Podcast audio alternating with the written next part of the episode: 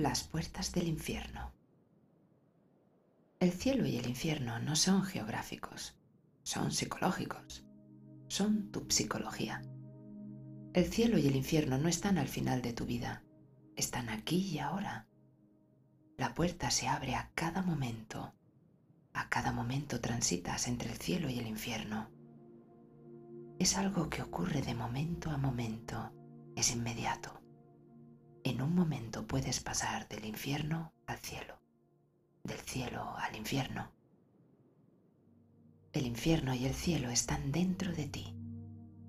Las puertas están muy cerca una de otra. Con la mano derecha puedes abrir una y con la mano izquierda puedes abrir la otra. Con un cambio mental, todo tu ser se transforma, del cielo al infierno y del infierno al cielo cuando actúas inconscientemente, sin conciencia, estás en un infierno. Cuando eres consciente, cuando actúas con plena conciencia, estás en el cielo. El orgullo del samurái.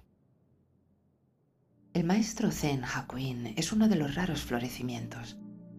Vino a verle un guerrero, un samurái, un gran soldado, y le preguntó, ¿Existe el cielo? ¿Existe el infierno? Y si hay cielo e infierno, ¿dónde están las puertas? ¿Desde dónde se entra?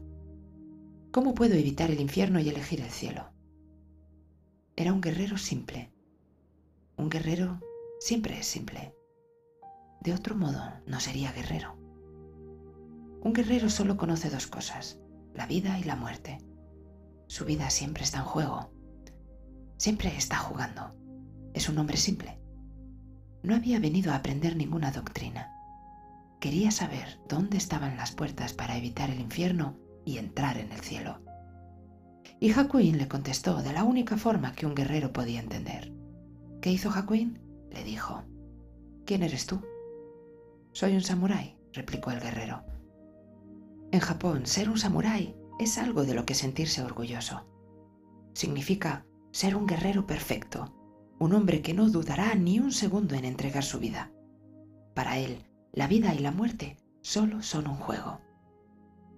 Y dijo, soy samurái, soy un jefe de samuráis. Incluso el emperador me presenta sus respetos. ¿Tú un samurái? dijo Hakuin riéndose. Más bien pareces un mendigo. El orgullo del samurái estaba herido, su ego machacado. Olvidó a qué había venido sacó la espada y se dispuso a matar a Hakuin. Olvidó que había venido a ver al maestro para aprender dónde estaban las puertas del cielo y del infierno. Hakuin se rió y dijo, Esta es la puerta del infierno.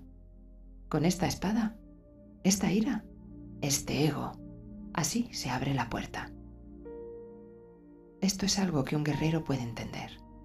Y el samurái comprendió de inmediato, esta es la puerta. Volvió a envainar la espada.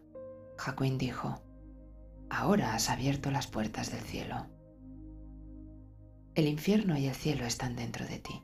Ambas puertas están dentro de ti. Cuando te comportas inconscientemente, allí está la puerta del infierno. Cuando estás alerta y consciente, allí está la puerta del cielo. ¿Qué le ocurrió a aquel samurái? Cuando estaba a punto de matar a Hakuin, ¿era consciente?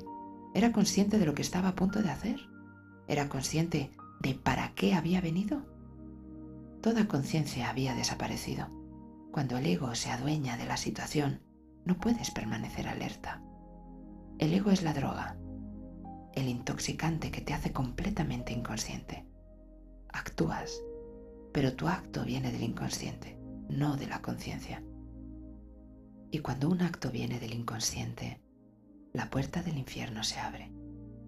Hagas lo que hagas, si no eres consciente de lo que estás haciendo, la puerta del infierno se abre. El samurái recuperó la alerta inmediatamente. De repente cuando Hakuin dijo, esta es la puerta, ya la has abierto, la propia situación debió de crear por sí misma una alerta.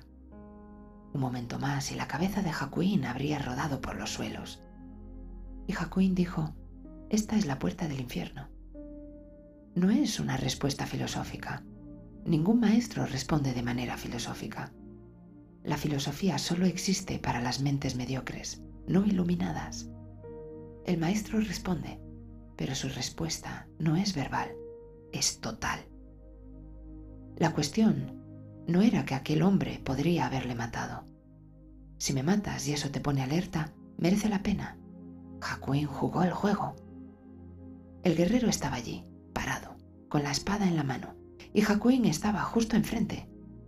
Sus ojos se reían, su rostro sonreía y las puertas del cielo se abrieron. Él entendió. La espada volvió a la vaina. Mientras ponía la espada en la vaina, debió de sentirse totalmente silencioso, en paz.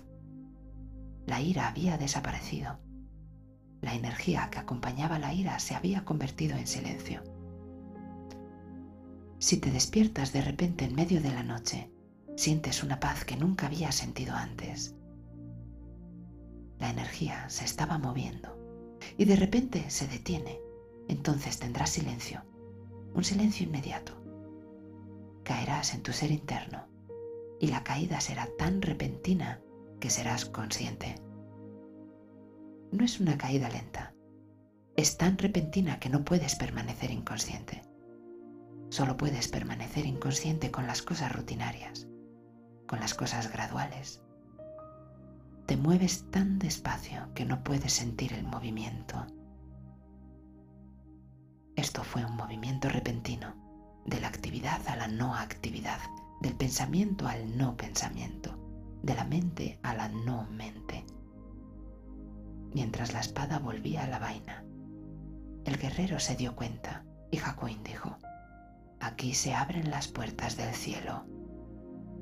El silencio es la puerta, la paz interior es la puerta, la no violencia es la puerta, el amor y la compasión son la puerta.